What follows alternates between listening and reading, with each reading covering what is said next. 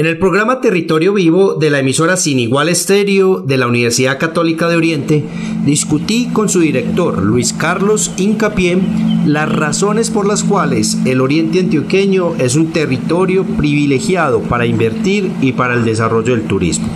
Espero que disfruten este contenido.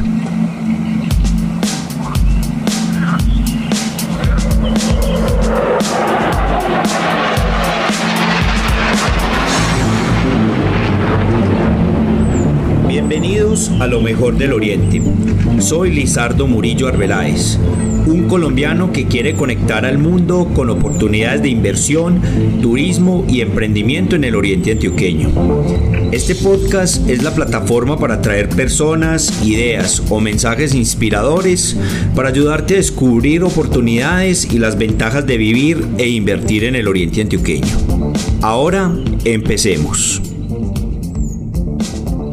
Hola Luis Carlos, ¿cómo estás? Un saludo muy especial a toda la gente que nos ve y nos escucha en el Oriente Antioqueño principalmente, pero seguramente en muchas otras partes del mundo, como tú lo mencionabas, también nos están viendo. Un saludo muy especial a todos. Mi nombre es Lizardo Murillo, soy un oriental y estoy dedicado a promover el Oriente Antioqueño para turismo e inversión.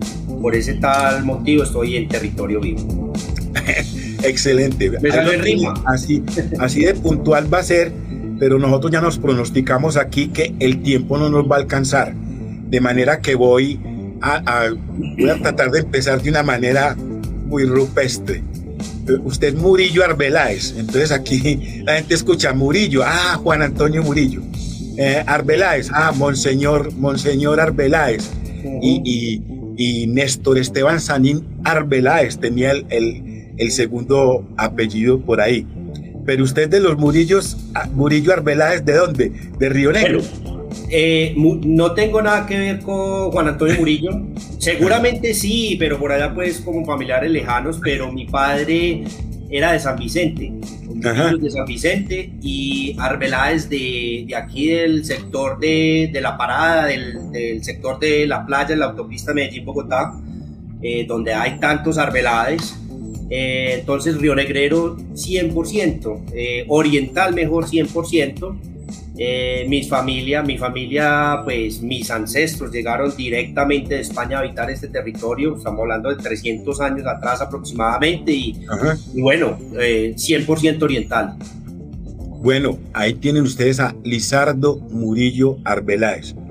A usted mucha gente lo conoce, yo voy a hablar casi que íntimamente. Mi esposa se declara su amiga, dice que ese Lizardo es muy buena gente, que qué belleza de persona, que qué liderazgo, pero a lo mejor hay muchos que no lo conocen en el liderazgo que usted ha tenido aquí en el municipio de Río Negro, en la forma como usted ha visibilizado el talento que le pone a las cosas que hace. Yo quiero que usted le cuente un poquito a la gente de, de cuál ha sido la trayectoria de Lizardo aquí en Río Negro ya en su vida de de autosuficiencia en su vida de gestor?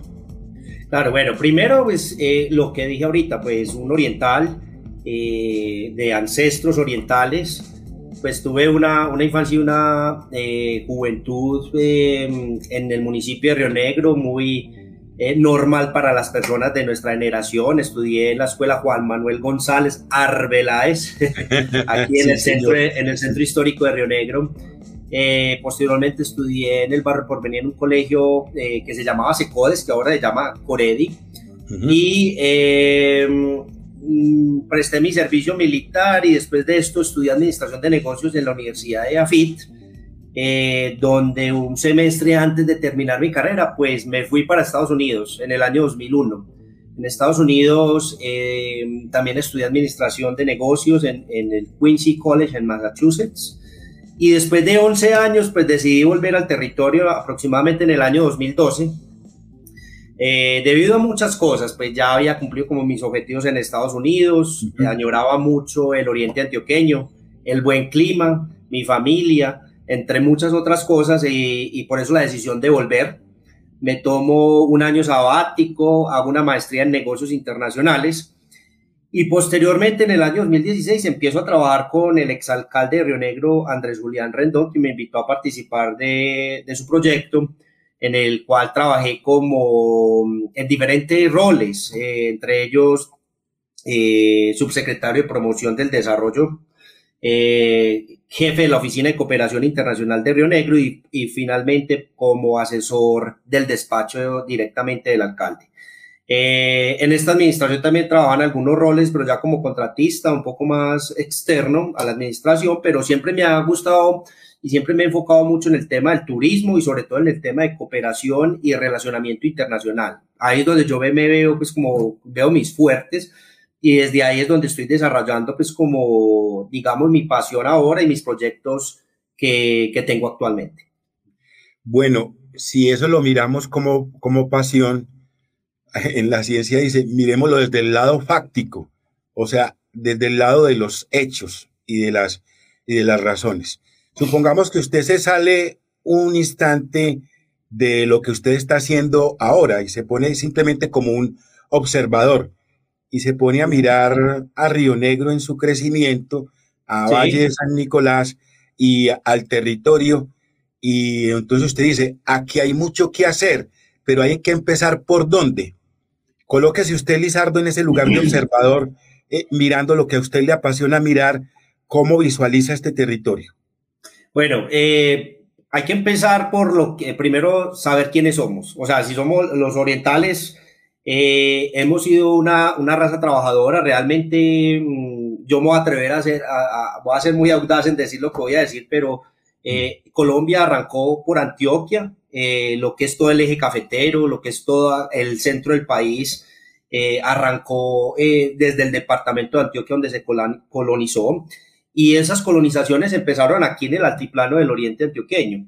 Entonces, entender primero la idiosincrasia de quiénes somos, y entender que em, esa historia nos da la posibilidad de, de, que este territorio sea lo que nosotros queremos ser. De hecho, Medellín lo ha demostrado permanentemente en su transformación durante los últimos 30 años, pasar de, de toda esa historia negra de narcotráfico a pasar a lo que es hoy Medellín, una capital eh, de departamento eh, que es em, eh, admirada por, por todo el mundo y que está poblada por gente del oriente antioqueño, que está poblada por gente de todo el departamento y ahora todo, gente de todo el país y gente de, de, de, muchos países, de muchas nacionalidades que vienen a buscar acá. Es exactamente lo que está pasando en el oriente antioqueño. Ahora, eh, pues Medellín eh, tiene unas grandes dificultades para seguir creciendo en su, en su área urbana. Eh, digamos que eso abre la posibilidad para que otros territorios de Antioquia pues empiecen a desarrollar y eh, pues automáticamente aparece el, oriente, el oriente antioqueño, especialmente el altiplano del oriente antioqueño, como esa nueva oportunidad para seguir desarrollando esas cosas buenas que viene haciendo Medellín. Vías de comunicación entre el Valle de Aburrá y el Valle de San Nicolás, pues así, así lo facilitan. El nuevo túnel de Oriente, que nos pone pues a, menos de una hora de distancia de, la ciudad de Medellín, esto contando trancones y todo. Eh, el aeropuerto internacional José María Córdoba, un clima que yo no lo he visto en ninguna parte del mundo. Yo te digo algo, Luis Carlos, yo viví 11 años en Boston, Massachusetts, y realmente eh, es una ciudad maravillosa, pero en cuanto a clima, no se le acerca ni, ni a los tobillos al, al clima que tenemos en el altiplano del oriente antioqueño sobre todo. Aquí no necesitamos aire acondicionado, no necesitamos, eh, si tenés frío te pones una cobijita o una ruana y quedas listo. Si tenés exacto, si tenés calor por la noche y estás incómodo para dormir, abrís un poco tu ventana y ese es el aire acondicionado. Entonces, en, en temas climáticos nos favorece mucho para tener una gran calidad de vida y para tener una gran experiencia alrededor del territorio.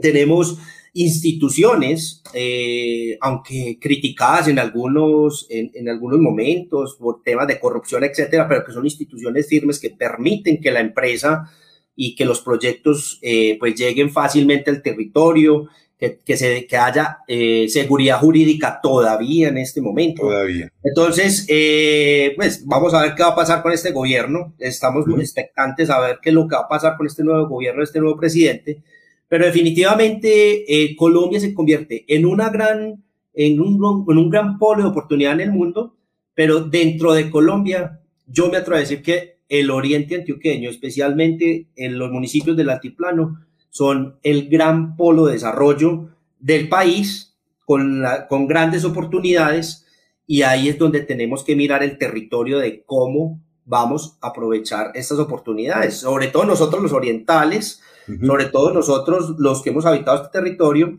para no solamente aprovechar las oportunidades que se están presentando, sino también conservar nuestra identidad, que, eh, que es muy importante. Tenemos gente de todo el país llegando, no podemos dejar que nos pase lo de Bogotá en los noventas, donde pues la gran ola de inmigrantes de todo el país, pues eh, hace que sea una ciudad de todos y de nadie, y eso ahí es donde en Río Negro, pues tenemos que, por eso eh, empezaba la respuesta con, tenemos que saber quiénes somos para poder transmitirle a, a, todas esas personas nuevas que están llegando al territorio de todas partes del mundo y de Colombia, que, es ser Río Negrero, que es ser oriental y que, y que desde ahí construyamos el nuevo territorio que se viene para los próximos siglos.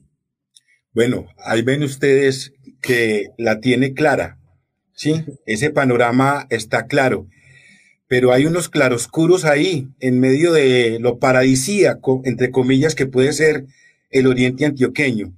Hay como, yo diría, duramente unas lacras, ¿sí? O unos, unos karmas que mm, hay veces lo ponen a dudar a uno en torno a la enorme potencialidad y tienen que ver también con las mismas dinámicas de lo que la gente interpreta como desarrollo. Hay unos elementos negativos que hay que hacerlos ver, pero para ver cómo los podemos combatir, cómo los podemos eliminar del paso para seguir soñando en un oriente como el que usted nos pinta. ¿Cuáles son desde el punto de vista de Lizardo Murillo esos, esos, esos problemas que están presentes aquí y que conviven con las mismas dinámicas de, del desarrollo que nosotros quisiéramos? Bueno, yo, yo pensaría que eh, lo número uno es eh, eh, el buen trabajo que viene haciendo, y voy a hablar específicamente en este caso de Río Negro, pero yo sé que, por ejemplo, municipios como La Ceja, Marinilla, chupan rueda de ahí de lo que viene haciendo Río Negro. Pues no, la, buena, una buena labor de planificación. Yo creo que es importante aprovechar esa oportunidad que nos da la historia de la, de la ciudad y sobre todo los municipios del altiplano. Eh, y volvamos a Medellín. Pues Medellín eh, eh, se empieza a desarrollar después en la, en la segunda década, en la segunda mitad, en la segunda mitad del siglo pasado se empieza a desarrollar desorganizadamente y donde básicamente no se deja espacios dentro de la ciudad como por ejemplo para el disfrute de los ciudadanos o para construcción de obras públicas de, de, amplia envergadura. Y ahora vemos las grandes inversiones que tiene que hacer la ciudad de Medellín, como por ejemplo hacer parques del río totalmente eh, mm, meter por debajo avenidas para ganar ese espacio público, eh, una, eh, incurrir en grandes costos de compra de predios y edificaciones para construir ciclorrutas, aceras, colegios, etcétera. Y ahí es donde nosotros tenemos que aprovechar. Entonces el territorio, que es una tarea que viene haciendo bien Río Negro, tiene que empezar a planificar eh, donde precisamente va a caber esa infraestructura y desde hoy adelantarnos a ese desarrollo que se nos viene eh, para el futuro. Bueno, ¿dónde vamos a meter las ciclorrutas? ¿Dónde van a ser las nuevas vías? ¿Dónde vamos a tener los edificios de apartamentos? Eh, los índices de, de, ocupación, el espacio público para los ciudadanos, etcétera, etcétera. Esa es la gran posibilidad que tiene el Oriente Antioqueño hoy que no tiene Medellín y que es Mm, supremamente importante eh, empezar a, a, planificar desde ya, que de hecho se viene haciendo, se viene haciendo bien. Yo le voy a hacer aquí una cuñita al tema del área metropolitana del Oriente Antioqueño. Eh, mucha gente o, algunos alcaldes pues han sido reacios a, a, esa iniciativa, pero porque la identifican más con, un proyecto, con proyectos políticos que no son de su agrado o porque eh, un líder político no les cae bien, etcétera pero realmente es una necesidad del territorio. Aquí un ladrón eh, roba en Río Negro, a los 10 minutos está en Marinilla, a los 10 minutos está en La Ceja, ya es otra jurisdicción. Entonces ahí tiene que haber unos temas de planificación para temas, por ejemplo, como seguridad, el tema del transporte público, en los que tenemos que trabajar en conjuntos todos como, como región del altiplano. Bueno, ahí está entonces lo que visualiza Lizardo Murillo. Mm, hay dos palabras que colocamos en la promoción de este live y son inversión y turismo, o turismo e inversión. Empecemos hablando por el primero, ¿sí? Cuando la gente ve una idea de negocio y cuando la gente dice, ah, es un riesgo empezar a atraer el público y hacer mercado o mercadeo con la idea de que inviertan o de que paseen aquí o de que se vengan para acá, empieza a decir, bueno, las posibilidades de inversión y negocios aquí en el Oriente, ¿cómo las visualizan quienes se meten a incursionar en ese campo y quienes conocen? ¿En qué invertir en el, en el Oriente? ¿Y qué frontones de inversión hay que visualice usted y que lo hayan puesto, entre comillas, a arriesgarse a, promover estas, estas dos, estas dos eh, ideas, eh, Lizardo? Bueno, hay muchas áreas, hay muchas áreas en las que se puede invertir en el oriente antioqueño, pero pues la principal o la que se nos viene a todos en la cabeza, por lo mismo que eh, hablamos en la, en la pregunta anterior, es el tema de la propiedad raíz. Medellín, pues, hombre, eh, tiene una calidad de vida mucho menor a la que tenemos nosotros en el oriente antioqueño, especialmente en el altiplano. Entonces, ahí es donde se abre la gran posibilidad, gracias también a algo que hablé en la respuesta anterior, que es las vías de comunicación que hay entre los dos valles, y es la posibilidad de que muchas personas tienen ahora de vivir en, en, el, en el altiplano del oriente antioqueño y trabajar en Medellín. Entonces, una de las grandes posibilidades que se abre para invertir en el oriente antioqueño, especialmente en el altiplano, es el tema de la propiedad raíz. Grandes proyectos de apartamentos eh, con alta valorización, eh, con formas muy fáciles de, de, acceder. No hablo desde que sean baratos, sino fáciles desde el punto de vista de que puedes ir pagando cuota a cuota, mes a mes, de acuerdo a, tu presupuesto. Hay, hay proyectos para, para todo tipo. Entonces, una de las principales eh, digamos, alternativas para invertir, obviamente siempre va a ser la propiedad raíz, también porque eh, el territorio pues eh, tiene una gran capacidad todavía de albergar mm, proyectos urbanísticos y por el tamaño del valle, el tamaño del valle. Obviamente pues hay una serie de condiciones que hacen que esa inversión sea más atractiva. Estamos al lado del aeropuerto. Ahora todos queremos o, o digamos muchas personas quieren viajar alrededor del mundo alrededor del país o por temas de negocios quieren estar cerca al aeropuerto, nosotros estamos mucho más cerca pues que los habitantes del Valle de Aburrá. Eh, en la calidad del aire, la calidad de los recursos que tenemos, los paisajes, eh, instituciones educativas de alta calidad, entre ellas incluida la Universidad Católica, eh, el clima que lo hablamos ahorita, lo hablamos tan importante ahorita que, hombre, un clima agradable, eh, hace que, pues, que uno tenga una calidad de vida eh, mucho mejor. Entonces, una de las principales, digamos, alternativas de inversión es obviamente el, el, el tema de la propiedad raíz. Bueno, ya no, otros temas, pues, eh, en el tema de, de, relocalización de empresas, por ejemplo, muy interesante. Aquí hay una gran oportunidad, sobre todo en el corredor entre el aeropuerto, Guarne y Marinilla para que empresas y asienten, especialmente empresas dedicadas al tema de la exportación eh, y que dependen mucho del aeropuerto José María Corda, pues están en un corredor logístico demasiado importante para acceder a mercados internacionales rápidamente, pero también para, eh, eh, con ese acceso a la autopista Medellín-Bogotá que conecta con la capital fácilmente, ahora inclusive en seis horas y media, seis horas, eh, gracias a esos nuevos proyectos eh, eh, de vías que se vienen dando en el territorio. Entonces, propiedad raíz y, relocalización de empresas, diría yo que es uno de los grandes ventanas para invertir en el oriente antioqueño. Bueno, y la segunda palabra clave es turismo. turismo, entonces la gente piensa también, bueno, no, no somos como muy duros en eso. Ah, turismo, pasear. Eso es lo que hay, diría la gente en el oriente antioqueño. Turismo es lo que hay porque esto es muy bonito, los paisajes son muy hermosos, pero nosotros nos preguntamos, ¿el turismo se vende por la cultura del turismo? El turismo se vende como un paquete en el que ya la gente ha aprendido a que esto realmente es industria y que la industria no es el paseo de olla o la bañadita en Guatapé, el turismo tiene otros componentes que hay que reivindicar desde las grandes posibilidades que tiene el oriente antioqueño. Hablemos de esa, de esa palabra, turismo. Bueno, total. y ahora sí, y ahí nos podemos ver un poquito más afuera de lo que es el altiplano, sin, sin decir que el altiplano, pues, eh, por ejemplo, localidades como, bueno, como el barrio San Antonio de Pereira, en Río Negro, pues dependen ampliamente de lo que pase a nivel turístico cada fin de semana. Entonces, eh, pero ahora cuando hablamos de turismo ya podemos eh, pensar ya en los 23 municipios del oriente antioqueño con todas sus posibilidades, con posibilidades muy diferentes.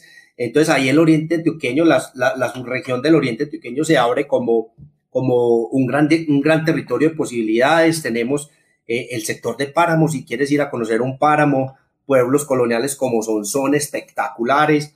Eh, tenemos la sección de los bosques, donde si quieres eh, conocer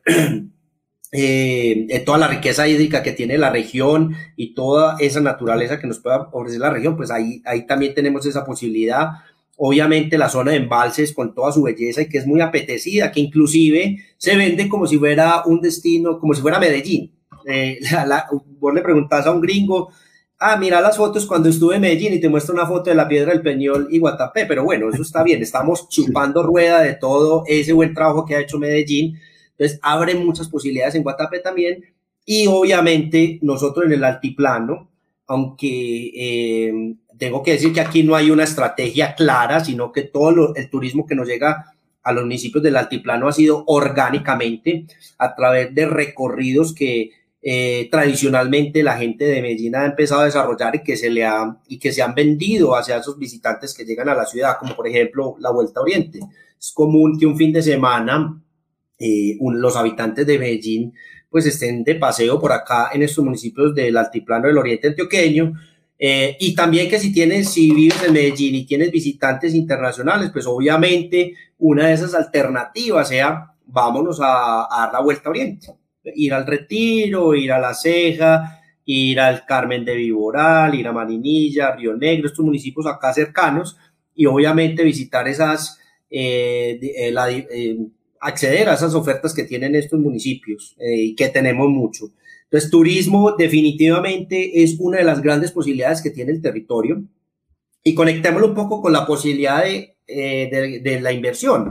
Entonces, para aquellos emprendedores que estén pensando en invertir en Colombia, emprendedores internacionales, inversionistas internacionales o nacionales, pues el Oriente Antioqueño puede combinar muy bien las dos formas. Una gran posibilidad de crecimiento en el tema de propiedad raíz, y una gran demanda eh, para el tema de turismo gracias al aeropuerto José María Córdoba y a la buena imagen que ha venido ganando el territorio. Ahí es donde oportunidades como por ejemplo hoteles, finca hoteles, eh, hoteles boutique, entre otros, eh, ganan una, una gran oportunidad de, de, para ser invertidos, en, para, para invertir en estos proyectos y tener unas rentabilidades y una viabilidad económica eh, tremenda.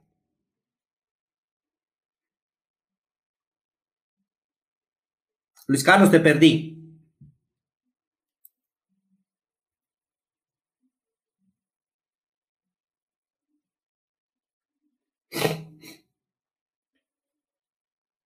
Hombre que tiene una experticia del territorio, que lo, tiene una visión del territorio que a uno le satisface. Te perdimos un momentico, no sé si fui solamente yo, pero te desconectaste 10 segundos, se volvió a empezarte ese comentario. Bueno, correcto, muchísimas gracias, hombre. Yo decía, sí, reconociendo que aquí nos desconectamos un instantico, técnicamente, que estamos viendo que hay que tener una panorámica general del territorio, pero también una experiencia de causa cuando se habla de él. Y cuando hablamos de turismo, la cosa es imbricada, o sea, la cosa tiene más de un componente que el hecho de recorrer el territorio y de decir que conocemos las, las zonas. Hablamos de turismo con verdadera infraestructura de turismo, pero más allá con una cultura del turismo. Ahora, Lizardo, yo te propongo que unamos como estos, este contexto, este antecedente con tu iniciativa. Nosotros hemos promocionado este live como lo mejor del Oriente. Entonces vamos a, a, hacerle un poquito la historia a lo mejor del Oriente, ya que estamos plenamente justificados en que tenemos aquí a, una persona que conoce de causa cuáles son las posibilidades enormes de este territorio. Hablemos de lo mejor del Oriente. Claro que sí. Eh, no sé si escuchaste la última parte que, que estuve hablando acerca de la hotelería. Correcto, sí. Déjame cerrar ese comentario ahí, eh, que no mencioné algo y es que en ese tema de la hotelería que conecta la inversión y el turismo, los alrededores del aeropuerto José María Córdoba se convierte como una gran posibilidad o, tenemos una gran oportunidad para que se desarrollen grandes proyectos hoteleros. Eh, se viene trabajando en un proyecto de ciudad aeropuerto con diferentes instituciones de la región, pero realmente lo, hay que eh, crear ese afán de que los alrededores del aeropuerto José María Córdoba pues puedan determinarse como unas, una zona especial para el desarrollo de proyectos inmobiliarios por la alta demanda que tiene eh, el territorio para, para alojar personas, por la cercanía con el aeropuerto y por la cercanía con Medellín.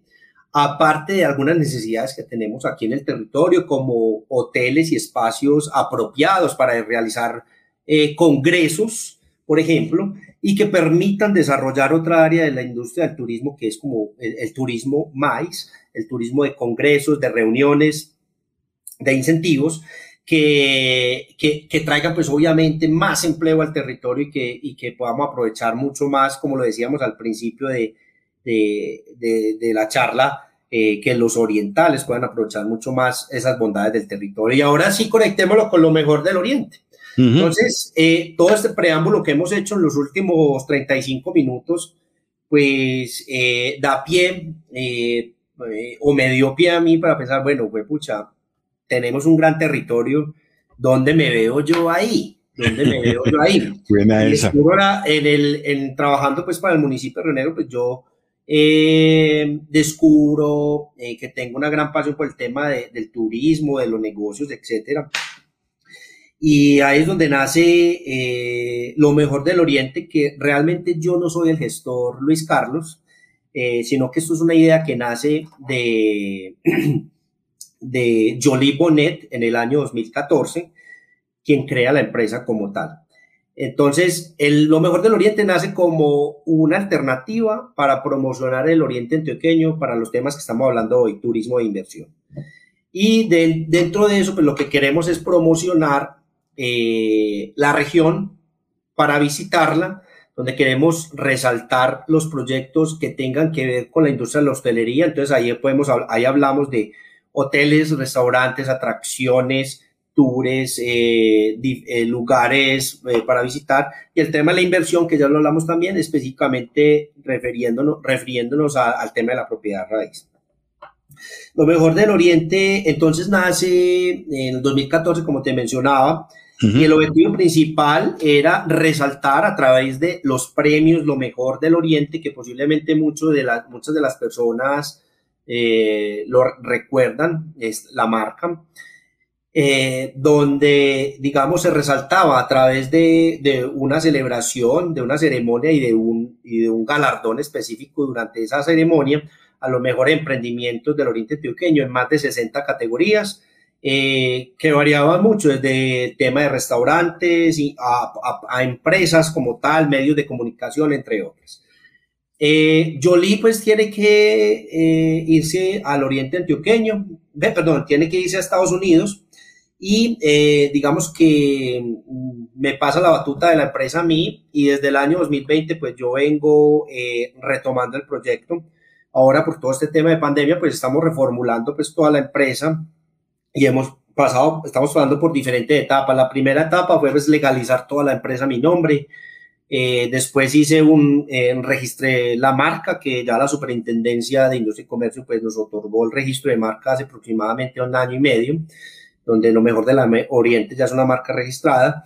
Y hemos venido eh, avanzando en el podcast Lo mejor del Oriente, que posiblemente algunos de tus eh, seguidores pues lo conocen. El podcast es un recurso que está alojado en las plataformas de podcast más conocidas, Spotify, Apple Podcasts, Anchor, eh, Google Podcast, ahí pues, nos pueden buscar como lo mejor del Oriente.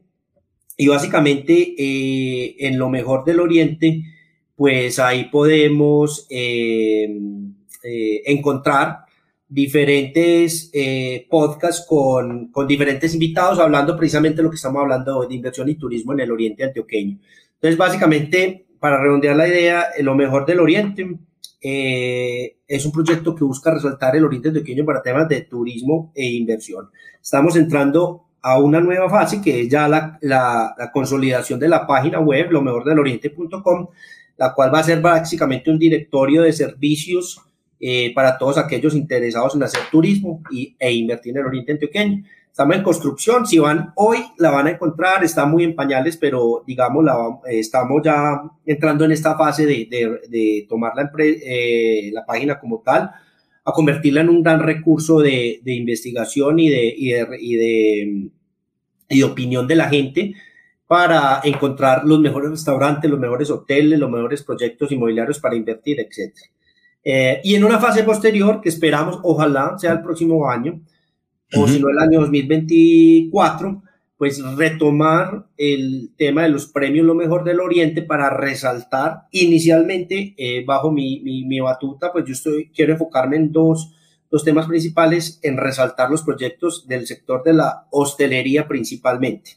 Eh, o sea, que la gente eh, mm, premiara a sus mejores restaurantes, a sus mejores hoteles, a sus mejores atracciones turísticas y que la gente pueda tener de referencia esos, esas mejores experiencias para que tengan eh, un viaje eh, muy, muy placentero en el Oriente Antioqueño. Bueno, ahí está entonces lo mejor del Oriente, lo que nos concitó en el día de hoy, lo que nos llamó poderosamente la atención. Yo tengo que preguntarle eh, cómo se retroalimenta usted, cómo sabe que, por ejemplo, el podcast está teniendo, bueno, eso tiene estadísticas para medirlo, pero llega gente que es del mismo gusto, se va formando un público y se consolida la marca. Yo podría decir eso. Pero cómo se retroalimenta uno y, y cómo se anima, cómo se motiva a través de este ejercicio que yo diría inicialmente es de comunicación o de divulgación. Sí, claro, no, pues primero para motivarse, si, si vas a estar motivado por la plata para hacer un podcast, pues eh, esa motivación se te, va a, se te va a desvanecer muy rápidamente porque un proyecto de podcast es para, es posible, posible monetizarlo, pero mm. en el mediano plazo diría yo. Mi, mi motivación está basada en lo que hablamos al principio del programa y es en que soy oriental, en que veo que hay una necesidad de promover el territorio, en qué es lo que yo quiero hacer como propósito de vida de promover y, y trabajar por el oriente antioqueño. Entonces ahí no hay forma que se desvanezca la motivación porque es realmente la llama que tengo prendida. en cuanto a audiencia, pues hemos venido creciendo. Eh, es un eh, intervenciones como esa que, está, esta que estamos haciendo hoy, pues permite que apalanque un poco mi podcast. Espero que toda la gente que nos está viendo vaya y consulte en Spotify el podcast Lo Mejor del Oriente y escuche los episodios, pero yo lo que trato de hacer también es que se, eh, de crear episodios o crear contenido atemporal. Y con eso me refiero a que no, a que no pierda vigencia en el tiempo y que esos episodios se conviertan en un, en un punto de referencia para aquel que esté buscando información en Internet, en esa, en que esté buscando eh, razones por qué visitar e invertir en el Oriente Antioqueño. Entonces, puede llegar a esa biblioteca que va a estar permanentemente alojada en la web por una u otra razón. Entonces, digamos que la audiencia yo sé que va a crecer orgánicamente en los próximos años porque somos una, una región que, que la gente, de la cual la gente está hablando mucho, la, la gente la está mirando y eventualmente van, necesita información acerca de la región y ahí está, ese es mi propósito, tener información de por qué visitar, invertir en Oriente Antioqueño. Entonces, no me preocupa mucho la audiencia, sin embargo, te puedo decir que tengo eh, gente que me escucha eh, principalmente en Colombia, eh, alrededor del 70% de la gente que me, escucha es en Colombia, pero tengo mucha gente que me escucha en Estados Unidos. sí, señor. Mucha gente que me escucha en Estados Unidos, alrededor del 20%, y otro 10% de personas me escuchan en diferentes partes del mundo que varía desde Inglaterra, Qatar, otros países suramericanos, España, eh, etcétera. tengo eh, personas que me escuchan alrededor del mundo y, bueno, la idea es que el proyecto siga teniendo mucho más alcance. Bueno, Lizardo, eh, yo hablé, por ejemplo, con, con una persona que trabaja en el, en el área de internacionalización aquí en la Universidad Católica de Oriente, Albeiro Monsalve. Claro, gran amigo. Tal vez en otras oportunidades, mm, él ha dicho, la gente que viene aquí al Oriente se queda encantada. Y a él particularmente que le ha tocado traer mucha gente en intercambio académico y también llevar mucha gente al exterior, dicen que eh, la sensación que siente el turista, el visitante extranjero aquí en, la región es una sensación que se la describen como única, como algo que se vuelve, eh, digamos que un sueño cumplido para ellos conocer y estar aquí en el, en el oriente antioqueño. Usted que ha tenido la oportunidad de vivir en el exterior y de intercambiar con personas que vienen de otro, de otro territorio, ¿qué dice de cómo se sienten ellos cuando llegan aquí? Oh, no, totalmente felices, totalmente felices. Aprovecho para mandarle un saludo al Beiro y mm. aprovecho para que los que quieran conocer eh, la labor que viene haciendo la Universidad Católica en temas de internacionalización, pues vayan a mi podcast porque hace una semana publicamos un podcast, eh, no, el lunes, ni siquiera hace una semana, este lunes publiqué un podcast con Albeiro donde hablábamos, por ejemplo, de la población internacionales, eh, la población estudiantil internacional de la Universidad Católica, y hablamos mucho de esa pregunta que me estás diciendo. Ahí hay, hay gran parte de la respuesta de qué es lo que comentan eh, las personas cuando vienen acá. Muchas se quedan por mucho tiempo, muchas se quedan a vivir. Eh, y obviamente los comentarios son muy positivos.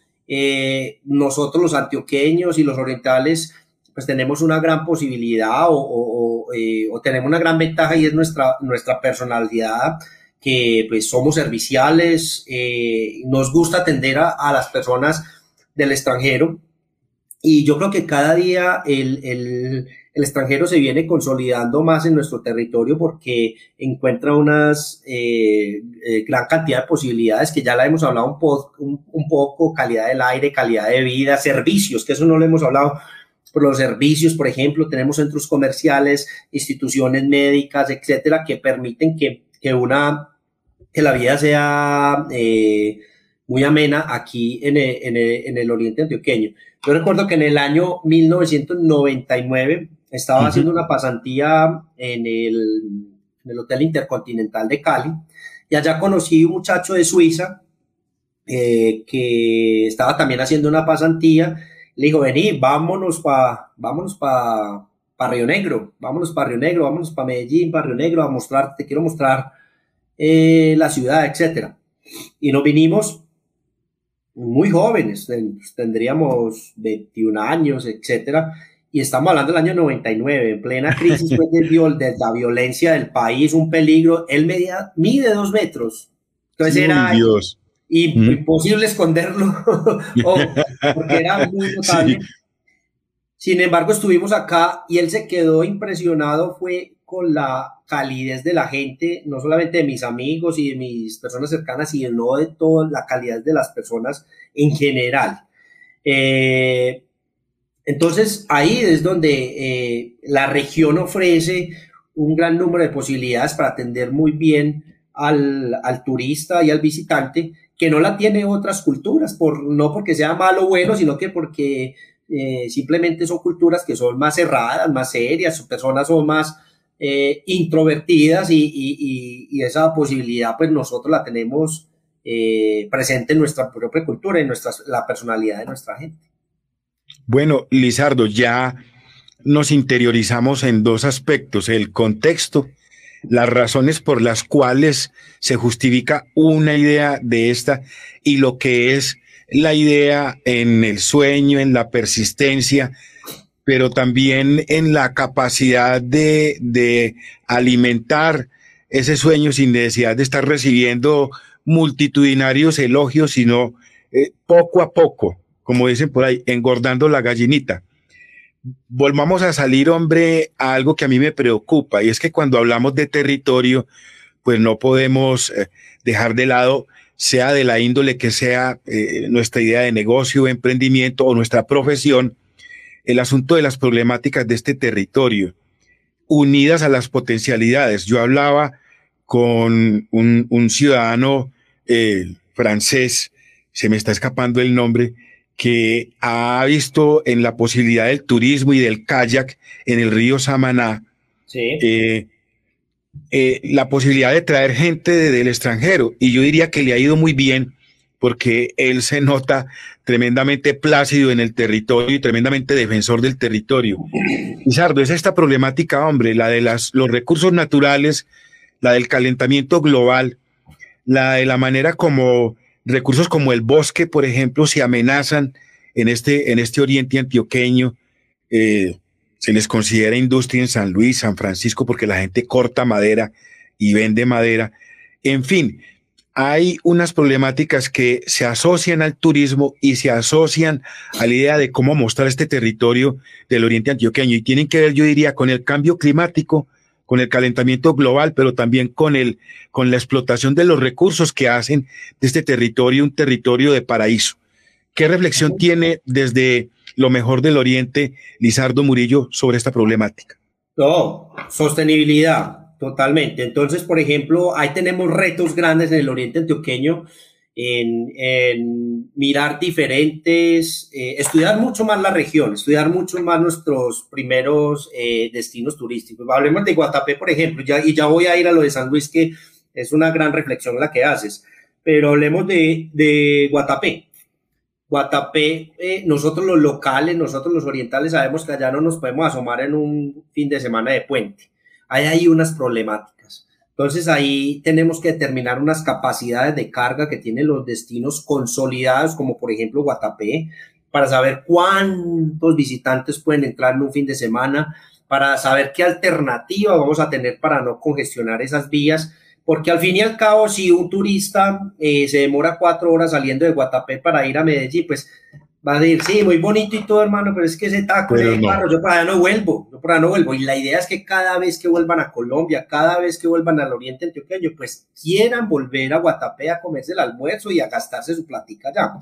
Entonces ahí es donde tenemos que empezar como región a estudiar y eso lo, lo hablaba ahorita, eh, lo mencioné ahorita, que decía que aquí lastimosamente nos falta mucha más autoridad en el tema de turismo. Aquí no hay una autoridad regional.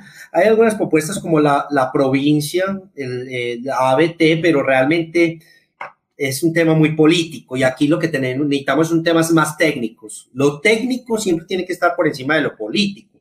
Y eso es ahí es donde fallamos eh, bastante porque los mandatarios eh, por promover un proyecto político, pues crean estas alternativas, pero realmente no soluciona ningún problema, sino que es, bueno, mi proyecto político, cómo se viene, eh, cómo se beneficia de, de, esta creación. Aquí hay que crear proyectos técnicos, técnicos en cuanto que podamos determinar eh, que, cuánto más podemos construir, cuántos automóviles pueden entrar en un fin de semana, por ejemplo, a Guatapé, para seguir con el ejemplo, eh, cómo vamos a ampliar esas posibilidades de tener la infraestructura para recibir más turistas y, y, en mejor calidad, o mirar alternativas innovadoras de, que las, de, de tal forma de que las experiencias se puedan eh, mejorar. Y el tema de y ahí entra eh, el tema de seguridad turística también. Infortunadamente, mm, mueren muchas personas en nuestros ríos, en nuestras represas, se lastiman en las cabalgatas eh, cuando salen alicorados a, hacer los recorridos. Entonces el tema de seguridad turística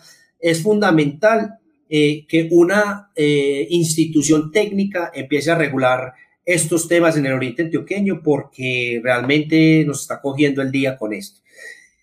Con el tema de San Luis, el turismo es la mejor alternativa, el turismo es mejor la alternativa para cuidar el bosque.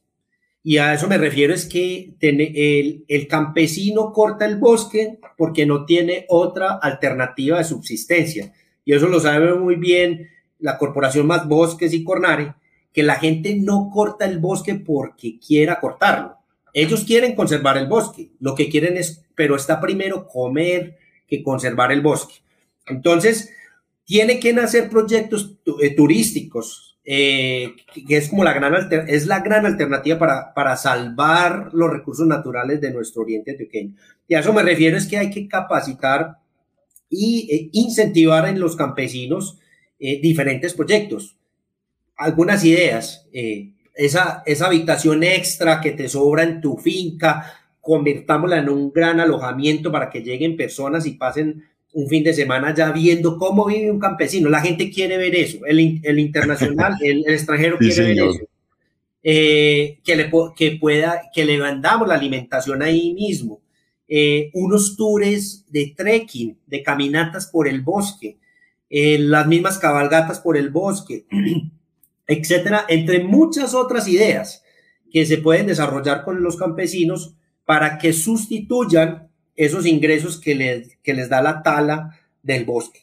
Definitivamente es la gran oportunidad que tenemos y Cornare tiene que trabajar más en el tema, eh, porque es, gran, es la gran alternativa para conservar el bosque, que al fin y al cabo eh, es lo que nos importa, que podamos eh, garantizar la vida en este territorio por muchos más años. Bueno, ahí se han formado ustedes una impresión general de quién es Libardo, Lizardo Murillo, perdón, Lizardo Murillo Arbeláez, y de qué es lo mejor del Oriente. De verdad que sí queda la sensación en la boca. Lo mejor del Oriente es lo mejor del Oriente.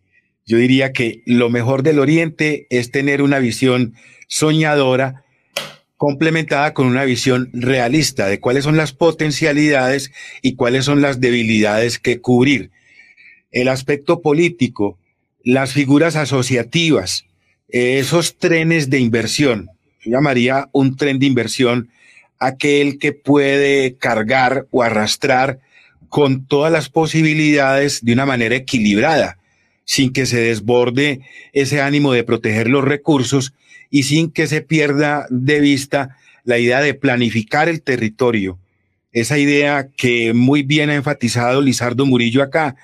Todo nace de una buena planificación del territorio, que no nos asuste eh, y nos paralice el crecimiento urbano de la región del oriente antioqueño que nos lleve a hacer una planeación sostenible, realmente equitativa y concertada políticamente, es una gran necesidad que ha expresado abiertamente nuestro invitado en la mañana de hoy.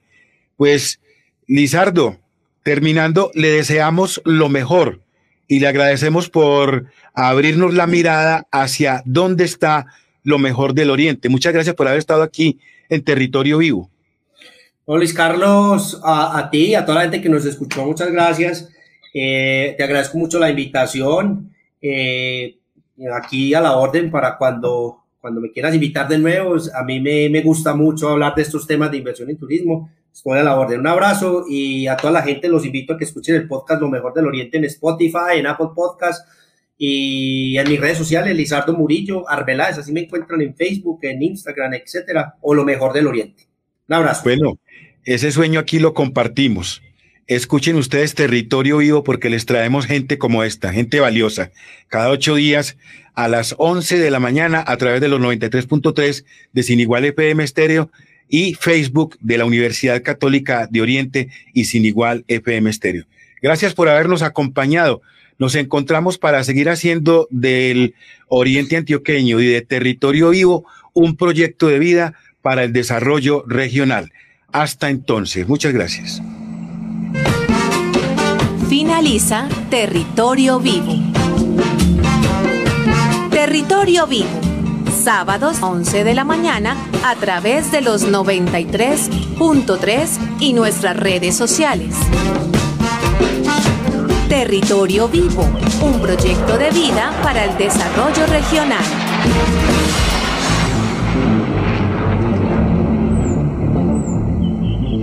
Gracias por escuchar el podcast Lo mejor del Oriente. No olvides seguirnos en nuestras redes sociales para que no se pierdan los episodios futuros.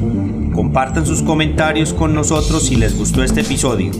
Y si usted quiere conocer más acerca de lo que el Oriente Antioqueño tiene para ofrecer, asegúrese de visitar nuestra página lomejordeloriente.com. Hasta la próxima. Thank you.